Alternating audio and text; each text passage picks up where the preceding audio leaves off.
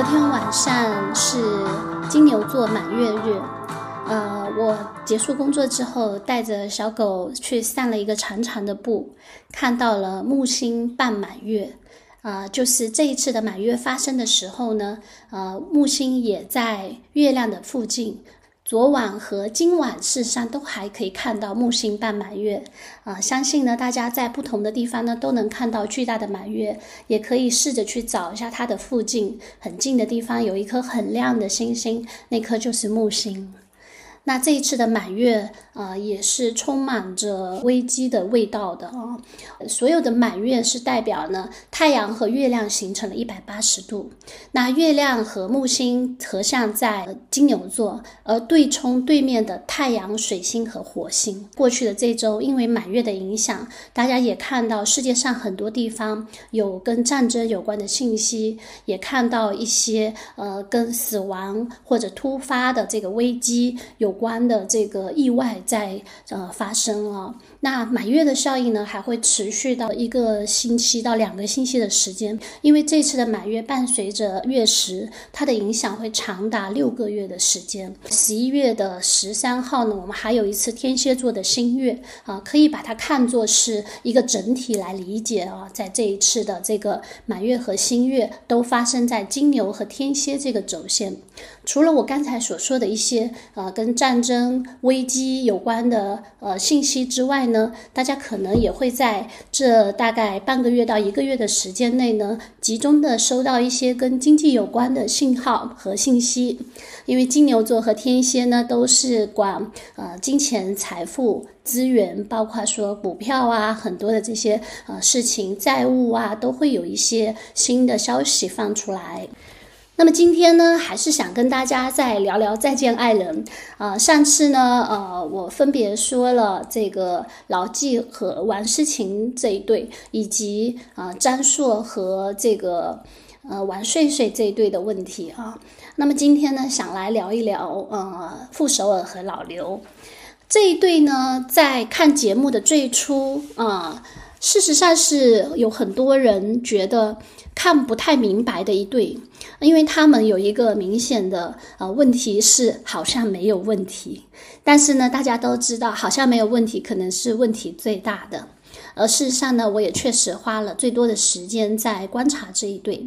在最早的一次我做的跟《再见爱人》有关的播客，就是看完了第一集的节目之后做的那一期啊，我谈到呢，就是傅首尔和老刘的问题。当时用的标题是“中年的婚姻困境与爱情无关”啊，认为呢他们之间的问题是出在这个呃，仍然是跟性别、权利以及成功之间的一些失衡上面的。那今天呢，呃，我想在看了更多集这么多集的节目之后呢，我想再来聊一聊这一对，觉得他们两个呢，都有一种呃巨大的这种像能量吞噬器哈，嗯，大家可能更多的感觉到的是老刘。啊，我也看到呢，有很多人觉得老刘是一个怎么敲都敲不醒、敲不醒或者敲不响的闷葫芦，就是无论你怎么去跟他沟通，他都是紧紧闭着嘴啊。当然呢，从心理学的角度上来讲呢，老刘可能也有很多人会觉得他有隐形的攻击或者隐形的控制，都会呃。不不否认的是呢，这有一种巨大的这种吞噬力啊，好像有多少的呃这种能量到他这里都会平地消失。呃，而我的观察是呢，我认为老刘他已经处在这个准抑郁的边缘，我会更建议说他应该去看心理医生、心理咨询，呃，跟而不一定是婚姻咨询，因为他的整个状态呢非常符合在之前有一期我讲的跟抑郁和抑郁倾向有关的节目里也提到，就是呢对任何的事情呢无兴趣。啊，然后呢，呃，生生命力是往内缩的，所有事情提不起兴趣，也没有办法坚持完成。他的这个没有办法坚持完成，其实已经到了比较严重的程度。你会看到整个节目呢，就是一个他整个呈现的就是一个郁郁寡欢的状况。呃，事实上呢，因为节目的关系，事实上他还是有跟外界有一些互动。但是大家想象一下，在他的描述里，他的日常的家庭生活里，他就是一个呃完全宅在家里。然后呢，我们俗称的躺平的状态，而且呢，还不是快乐的躺平，是消极的躺平。那我在那一期的跟抑郁有关的这个节目中也说过呢，这样的状况呢，最怕听到的这个这个状态的他，最怕听到的就是别人跟他说加油，你会好起来，你一定会积极起来，我来支持你积极起来。但是大家也看到啊，跟他说的最多这些话的就是傅首尔。啊，一个能量很低的人啊，我们讲在那期我讲抑郁，其实我会认为它的关键呢，呃，无论是从这个星盘呃占星的角度，还是从心理的角度，都理解成为呢，就是我恨自己不能够。啊，这里面其实对自己有非常多的内在攻击，才会产生这个抑郁，呃，而且呢，对自己是有期许，但是又达不成，就是我们的力量和我们的这个目标之间呢是有悬殊的，然后形成的一种的向内的自我消耗。而这个时候呢，呃，能够让这种状况缓解呢，并不是说去鼓励他去加油，并不是，因为如果那样的话呢，我们会对自己的这个呃，就是攻击和对自己的这个不满会更加的加剧，事实上，抑郁的倾向会更加的严峻，呃，就好像呢，我已经不能够了，可是我们仍然要去推动他，push 他，甚至呢，去就给他设定目标，呃，不断的跟他说你能，但其实只是需要的是承认我无能为力，或者说我力量有限，我只能去做我有限范围的事情。那我想呢，呃，老刘做出的要离婚的这个决定呢，啊，我在想他有多少是基于呃婚姻的考量，还是有多少是作为一个个体在。呃，已经有一些抑郁的这个前前提下，然后呢，傅首尔又不断的在他身边，呃，鼓励他带来的这种压迫感，我常常呢看着他们呢，我就会觉得老刘好像呢，他们两个在一个房间的时候，我觉得老刘的这种呃生命力和他的这个空间已经被压缩到很小的范围，可是傅首尔还是在不断的向他推动推送非常多的词汇，非常多的内容，非常多的事情，他总是要去撩一下老刘。说哦，这个是怎么样，那个怎么样？可老刘他非常的辛苦，拿出他仅有的精力来应对他，就已经是很累了。老刘的这种。呃，退缩生命力，我我会觉得他可能并不像大家说的，他就是一个呃这个 loser，就是一个失败者。我认为呃这样的说法太过于功利了，那就我认为他是一个呃心理需要呃真正的正确支持的，或者说有抑郁倾向的中年人呢，他在他自己巨大的这个心理和这个现实生活的困境里。那么回到感情本身，一个这样状态的人，当他失去了应对生活、工作以及生活中所有积极的事情的时候，情感只是或者婚姻也只是他日常要应对的事情之一啊。那么这样的状态呢，他是同样没有力气去对他的婚姻或者情感呃提出呃好的这种建设性的、积极的这种行为或者举动的。嗯，我们就可以想象，那个人是主体。如果一个人都抑郁了的话，那么他的工作、生活、学习、感情，他通通是没有力气去应对的。这个就是有很多不理解抑郁症的人，呃，常常会说，啊，你不要在那里再 顾影自怜了，你赶快振作起来。但是其实事实上并没有那么的简单哦，呃，要解决的可能还是他的这个呃个体本身的状态，他只有自己缓解了，他才可能生出力气，慢慢的从不能到呃，就是按照他的能力的可能啊。当然这里面有个更大的前提是他要接受我是无能为力。我觉得老刘他做出离婚的这个决定，可能我我反而认为他是正确的。如果他觉得这个婚姻或者这个个人在他的旁边，对他造成了更大的这种呃挤压，他已经呃已经快坍塌的那个自我的世界的话，那我觉得那也是一种防卫性的这种处理的方式。也许只有这样，他才能回到他自己的世界，去解决他怎么应对这个世界的这个。这个中心问题，反而是可以不让婚姻去背这个锅了，去背他自己的这个锅。婚姻不应该成为所有问题的锅啊！现在其实有很多人，也许真的是他自己抑郁了，可是他有些人会把这个东西怪到婚姻的身上，是说我没有一个好的婚姻，或者怪到事业的身上，说我事业失败。其实。并没有那么的简单，嗯，事实上是他整个人的状态进入了这个呃准抑郁或者已经是抑郁的状况，啊，那个婚姻那个事业可能也只是一个背锅侠。而当老刘准备要离婚呢，也可以想象呢，他在这个时候也接受了，比如说我在这个婚姻这这这件事情上，我无能为力，我能力有限，我已经不能做什么了。那么我虽然没有人呃会说我不想要好的婚姻，可是我现在没有能力得到它，那我就放手啊。我觉得这其实是一个比较正确的呃或者说比较好的一个做法。我们举另外一些例子就比较好理解。现在呢，青少年抑郁是一个呃比较普遍的现象，有很多的青少年呢，他呃难受到一定的程度呢，他就没办法上学啊，想要就是休学或者是退学。通常在这种情况下，很多的家长呢是不容易接受或者理解孩子说呃就是不上学的。他们会跟孩子说：“我可以对你降低要求，但是呢，你们学还是要上的啊。”我也可以尽我所能的都来帮助你，呃，大家觉听听这些说法是不是很耳熟？特别像傅首尔跟老刘说的，我可以来帮助你，你喜欢什么我都支持你，但是你要坚持把事情做完。但是大家有没有想过，事实上呢，是这个人他的呃能力、能量或者他的抑郁程度，呃，已经没有办法支持他去上学或者。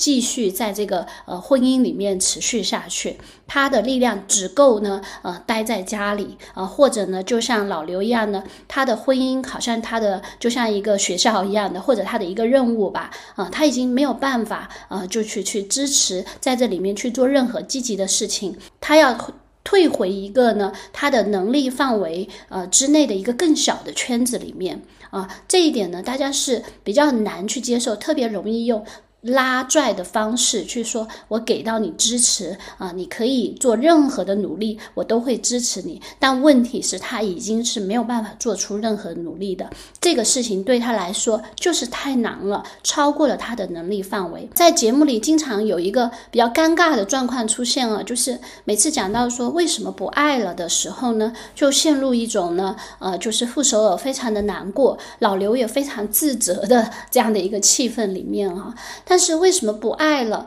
呃，这些这个是一个事实，但是背后有很多的原因。就像我会认为老刘他其实他的这种状态，这种呃，我会认为接近抑郁的状态的话，他不仅是不爱他的呃伴侣了，他很多东西都不爱了，他也不爱他的生活。我相信呢，他对他的孩子可能也没有呃我们所期望的那种啊，就是呃就是饱满的爱。他他对于他的呃兴趣爱好也没有那么爱了。这这这是典型的这个抑郁症的这个反应啊，就是呃全方位的无兴趣啊，全方位的自我攻击导致的这种呢叫做自我否定，觉得我什么都啊不喜欢，什么都不行了。这个时候呢，最好的就是呢呃接受这种无能为力啊，就是不要再去强力推行它啊，去去推动它，就好像我说的，不要去对他说加油，而是呢跟这样的他呢呃待在一起啊，就接受这样的他。那么我。我们再来看副手了，大家会说老刘有非常大的这个呃，像能量黑洞的这种呃，所有的积极的东西丢进去都无影无踪。可是我觉得我在观察中，我会觉得副手也有一种巨大的吸力，嗯，似乎他在场的呃所有的时候呢，他是一个非常难忍受空白的人，在任何一个场合呃，他都会要去呃挑起这个话题，或者呢，比如说他跟老刘相处的那个空白的时候，他一他一定要去补充那个空白啊，他是没有办法停下来的。当六个人在一起的时候呢，他也常常会是那个发问，或者是追问，或者是去填补呃话题的人哈，他会 让大家。不知不觉的围绕着他的。世界在转，他的精神的这个呃思想的这个活动在转啊，所以他也是有一种呢呃积极的轻视性，就是呢你跟他在一块呢，你不自觉的呢也是会被他这个吸吸走了，有的时候会忽略了自己的事情。大家往往会忽略，像老刘这样过度的消极是具有轻视性的，而傅首尔的这种过度的积极同样是具有轻视性的。我在看节目的时候呢，有一种感觉，傅首尔没有办法把他和。这个性感，或者是这个性魅力，或者是是情感的魅力上面连上钩，而他可能我会觉得他就是一个很好的工作伙伴或者一个兄弟啊，包括他跟在座的所有的人啊，就是在节目里面所有的嘉宾相处的方式呢，都特别像哥们兄弟啊或者同事，他没有什么私人的这种感觉，就是包括他在跟那两个女生相处的时候，那两个。女女生就是玩诗情和玩睡睡，有的时候感觉他们有一种嗯很私密的，有一点私密的这种这种这种感觉。可是呃，傅首尔永远都是有一种呢大大咧咧的啊，我会觉得他是。比较不性感的，那节目里面还有另外一个人也让我有这种感觉，就是老纪哈。虽然他有呃这个这个这个腹肌，呃身材非常的好，可是只要他一说话啊，他的这个思想观点和跟大家相处的方式，然后就要号召大家带领大家去爬山，或者是想要展示他的这个呃专业水平或者他的摄影技巧哈，都让我觉得。呃，不知道为什么跟性感没有办法搭边了？他和老刘之间是缺乏火花的。爱也好，欲望也好，好像跟傅首尔是不相干的啊事情哈。为什么会让人有这样的感觉呢？那正好呢，这段时间在看这个韩炳哲的书。韩炳哲是一个德国的新生代的思想家，他是韩国人，出生在韩国，但是呢，很年轻的时候就去德国。这些年呢，在哲学界算是一颗现代新生代的这个哲学新星，出了一本书叫《爱欲之死》。啊，他讲的是现代的人已经没有爱爱欲了啊，爱情和欲望这件事情都在消失。他有一个大的哲学观点是关于现代社会的，他写了很多的书啊。我最近在集中看他的书，刚看了几本。呃，就是刚看了这个《爱欲之死》和他者的消失，呃，以及山在中国，是我把他所有的书都买来了啊。我觉得他书很有意思啊，当然说跟大家推荐啊，他这本《爱欲之死》，我觉得我看完以后是很有启发，而且呢，在我看的过程中呢，我不知道为什么我就会想到傅首尔和老刘这一对啊，我觉得他们所陷入的这个困境呢，事实上是我们现代人很多的时候呢，都同样在陷入的一种。就是爱情和欲望正在消失的这件事情。我先来介绍一下韩炳哲的一些，呃，就是《爱欲之死》这本书的一些基本的哲学观点。它的前提是什么？他的所有的这个论述和他的观点都是在他的一个大的哲学思想的前提下的。他认为呢，我们现在的这个社会呢，进入了效率社会。在效率社会之前呢，我们是处在一个叫规训社会。规训社会呢，是被一些惩罚呀、呃命令啊所统治的啊，包括里面有很多的应当啊。其实我会觉得他讲的规训社会呢，比较像我们的父母、我们的上一辈啊，他们所身所身处的这种，比如说大锅饭的时期，呃。经济发展之前的这个阶段，就是规训社会，典型的规训社会的一个特点啊。只是当生产效率提高到一定的程度，在全世界的范围内，就是工业革命，包括现代商业，呃，就是冥王摩羯发展的这几十年的时间里呢，商业变成高度发展，生产效率高度提高。这个时候呢，应当这个词呢就迅速的被弱化了，取而代之的是能够。能够，我能够做什么？我们能够做到怎么样？就是对于动机、倡议和项目的追求，比命令带来的呃更有效了。那么这个时候呢，呃，韩炳哲认为呢，表面上呢，我们是进入一个更自由的时代，比如说我们可以去追求我们想要的，呃，不断的努力，努力带来成功。但是呢，从另外一个角度上来说呢，他认为呢，我们进入了一个从他者剥削进入了一个自我剥削的时代哈，其实就是我们平常讲的内卷的时代哈。那么呢，这个时候呢，呃，劳动主体这个自由并不是真正的自由，因为这个时候的劳动者的剥削呢，呃，就是的是自我剥削，是向内剥削的啊，就是我们的劳动者或者说我们这现代社会的每个人呢，呃，既是呃剥削者，也是被剥削者，既是加害者，也是受害者。呃，他认为呢，自我剥削比剥削他人的效率更高哈，因为呢，自我剥削呢会带来一种呢类似自由的感觉，但是。这种类似自由的感觉，只是脱离了前一个阶段的那种被统治的感觉，但是呢，那不是真正的自由哈，那是一个虚假的自由，一个我们认为的自由。他就说，你能这两个字带来了巨大的压力，可以毁灭一个劳动主体哈，因为你可以，你能啊，这就是我们讲说，这近二三十年里，整个世界充斥的这种成功学啊，包括我们所身处的这个中国社会也是如此。啊，会强迫我们自我不断的更新，不断的去呃去追求向上。你能够啊，他会他韩炳哲认为你能够比你应当更具压迫性，更具强迫性啊。这个我认为我们现在呃不断的去思考，就是内卷带来的问题的时候呢，其实跟这个是完全呼应的哈。他把这个叫做新自由主义。他说，新自由主义是非常巧妙的。之所以我们要讲这么多呢，是因为他认为呢，呃，就是因为这种这种剥削、这种能力呢，使得我们整个世界呢，处在了一种的功效至上的一个状况。我们不能够承认无能为力，我们需要追求的是，呃，有力量。他讲到呢，就是这个绩效的原则、功效社会的原则。他除了统统治了我们的工作之外，他统治了这个世界的生活的各个领域，包括爱和性。啊，大家呢在寻找伴侣的时候呢，就特别像是呃寻找一个标准化的呃部件零部件啊，就好像是他提举了一个例子，就是在五十度灰的这个呃畅销小说里面哈，女主角啊她非常惊讶她的伴侣对于关系的要求，就好像招聘广告一样的。规定了固定的时间、固定的任务和管理的方法，确保这个工作的质量和效果啊。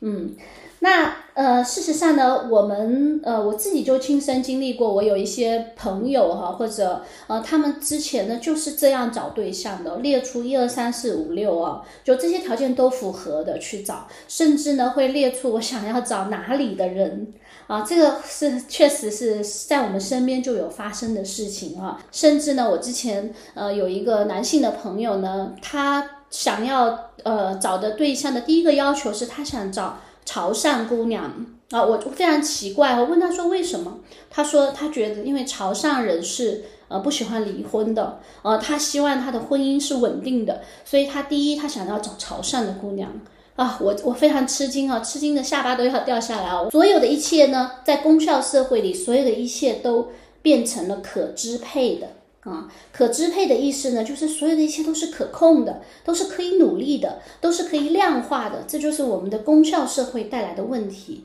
但是啊，这跟这跟情欲有什么关系呢？呃，韩炳哲认为呢，情欲是和他者的。分不开的。事实上呢，也是因为这样的一种呢工业化的绩效化的满足呢，让我们呢逐渐的进入一种越来越自恋的一个状态。自恋和自爱是不一样的啊。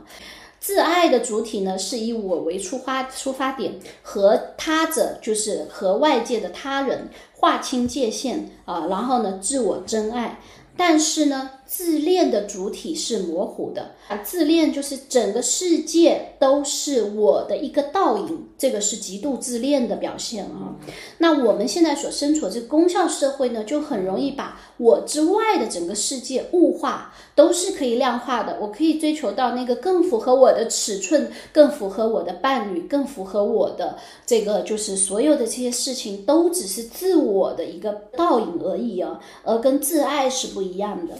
那么呢，韩韩敏哲认为呢，嗯，而爱本身呢是一个跟他者有关，爱欲的对象就是他者啊，爱欲的对象是他者。如果当整个社会都陷入了这种自恋的同质化，是没有办法产生爱欲的体验的，嗯，因为爱欲爱的是什么呢？爱的是他者的这种非对称性，就是呃苏格拉底所说的这种呃爱人是指的是独一无二的。啊，我们让我们所着迷的、渴望的，呃，这样的这个他者，我们是看不到，也不愿意看，甚至失去了爱的能力的。当他者在消失的时候呢，我们也逐渐失去了爱的能力。真正的爱情呢，是有是需要冒险的。只要我们承认他者，我们就需要去冒险，而且这个所冒的险中间呢，是有可能有消极面的。嗯，大家要注意哦，功效社会是不喜欢消极面，是要消灭消极面的。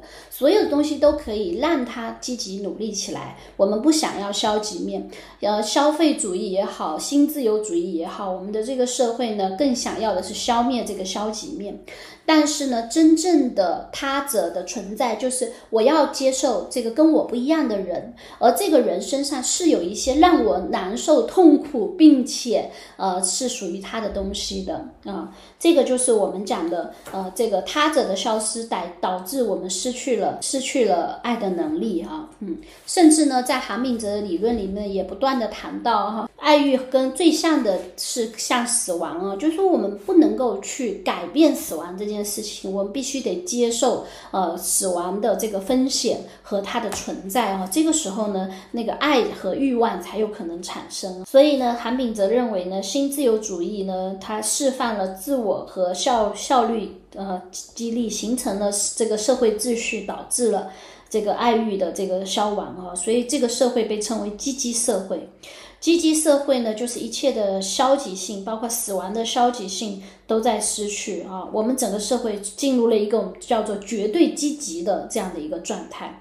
但是也正因为这样呢，就夺去了一种生命中最后的一点生命力，也就是他在另外一本书他的倦怠社会讲的哈，就是我们进入了一个自我剥削的倦怠的一个社会哈，嗯，他做的一个比喻就是说，呃，倦怠社会呢没有航向，不能停泊，也无法保持静止。呃，我会觉得傅首尔是一个典型的我们功效社会里面的积极。呃，个体的一个象征啊，呃，我并没有呃，就是批判的意思哈，因为其实跟他一样，包括我自己本人，包括有我们在身处这个社会里面，我们可能都没有办法。逃脱我们所身处的这个呃历史阶段啊，去呃不不一样哦。但是我只是在想说，傅首尔是非常典型的。大家想象一下，他是一个靠自身的努力哈，从这个生存呃克服了生存的问题，然后进入了这个社会精英的这个领域。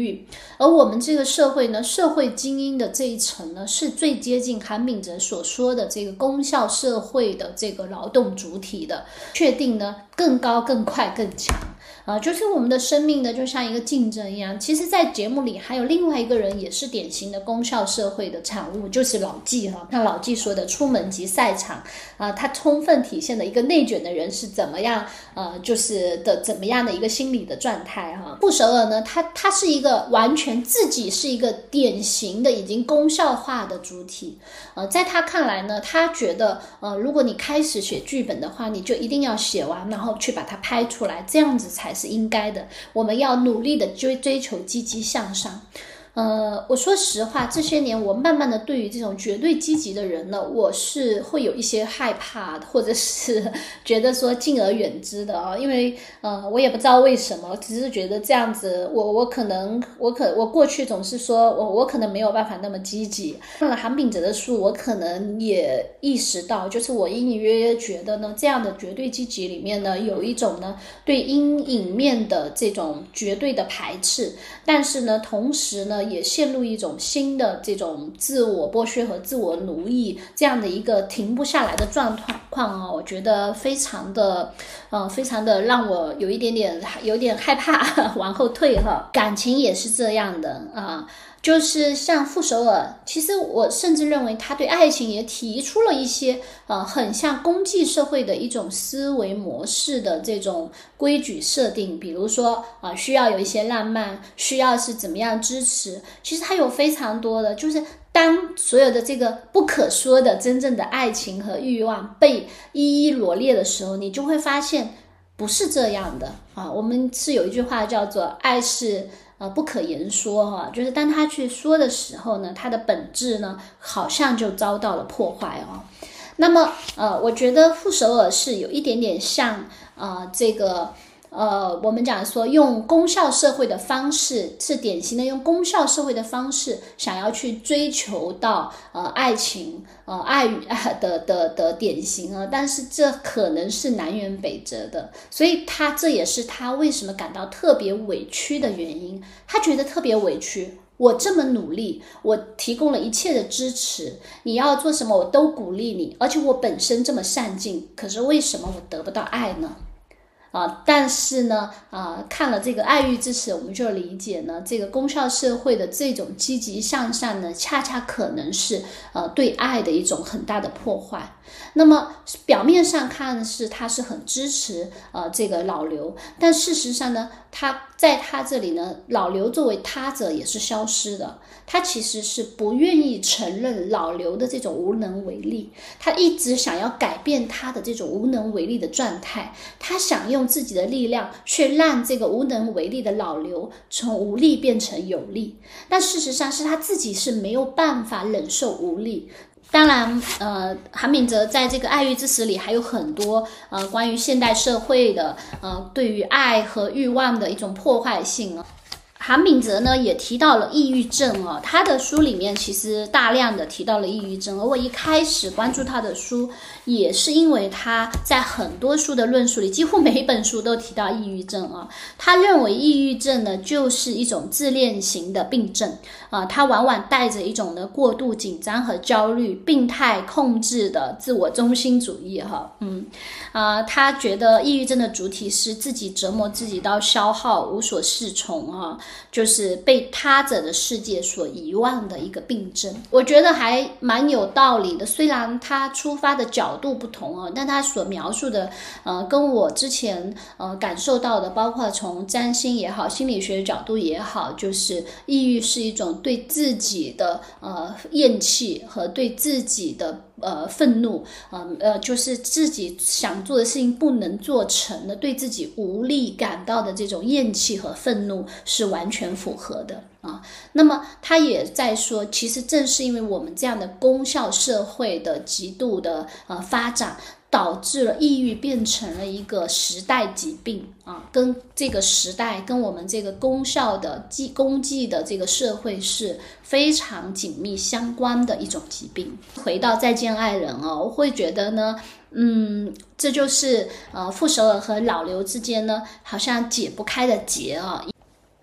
我觉得呢，就是这种呃功效社会的这种功效化导致的这种抑郁啊，呃。特别我想说的是呢，我观察到这个抑郁呢，其实还不仅仅存在在老刘身上。呃，我觉得傅首尔呢也要注意。呃，有一种呢功效社会典型的抑郁叫做成功型抑郁啊。嗯，其实有的时候呢，我会觉得当傅首尔真正的安静下来的时候，他常常坐在一边，他有的时候在节目里面表现出来的那种呃非常落寂的无助的这个呃，虽然只是一些瞬间啊，但是我觉得那个神情呢，其实跟老刘是很相似的。就是我们想象一下，如果傅首尔他就特别。别像是那个不断的需要去功效社会里面去发展、去积极的人，但是呢，他似乎是有一些停不下来的。呃，其实对于他来说也是要担心，当他停下来的时候呢，他是不是会进入一种呢，就是成功型抑郁的这个呃有风险在里面啊？我认为呢，这个抑郁呃或者是功效的极度功效的超超积极的是老刘和傅首尔之间的，慢慢的找不到这种爱的感觉呃的一个共同的原因啊，就是是他们两个呃成对出现的，呈现在我们面前的一个共同的原因。我们会发现呢，他们之间呢，就是似乎有一切呢成功家庭所有的这个所有的条件，但是呢，就是缺乏爱的感觉。然后呢，其中的两个人呢，都感到非常的呃孤独啊，嗯。在很多的中年夫妻里，或者是现在其实年龄段也慢慢的向下啊，嗯，就是可能不仅是中年，甚至有一些年轻人呢，因为在这种呢，呃，功效为主的这样的社会里面，呃，就是呃待久了，也会陷入一种呢，好像大家都变成了没有爱的能力了啊，极度的功效的后果就是爱无力或者爱无能啊，就是我们已经我们。整个世界对我们来说都是一个机器，而我们自己也在不知不觉的变成一个自循环的机器。那这个时候呢，是没有能力去爱的，是看不到他者的，就是看不到真正看不到他者，看不到真正的他者，看到的都是自己的倒影，都是我希望他按照我的呃希望去生活，或者我希望他按照我所希望的去改变啊，没有办法真正看到他者，就没有办法真正的产生爱欲的对象。也不可能真正的有真正的爱和欲望啊，嗯，这是我们现代人很大的困境。那么从这个角度上来讲呢，我们现在所身处的这种，比如说新的经济危机，以及啊我们的下面的一代，大家都会说零零后，呃，是进入了一个呃更更趋向于躺平的。我觉得也许也许是改变的契机啊，嗯，那呃，我想。可能我们都是这个时代中的一份子，我们都不可能脱离这个时代。但是呢，我们了解这些事情，我会认为还是有帮助的啊。就有时候我们当我们了解了的时候呢，我们尽管不能够去超越这个时代，但是我们仍然可以在中间有一些呃很个人的反思。比如说呃，当我们去用这样功效的方式去追求感情的时候，我们可能就需要停下来想一想，说我们是不是真的有看见呃这个他者，有看到。到对方，我们是不是真的有呃尊重对方的可能性？而我们自己也可能可以适当的去检查，我是不是已经变成了一个自我驱动的这个呃，就是呃工工工具，或者自我驱动、自我剥削的一个呃，就是永远都没有办法停下来的这样的一个工具哦。那么今天呢，就跟大家聊这么多吧，啊，我们下期再聊，拜拜。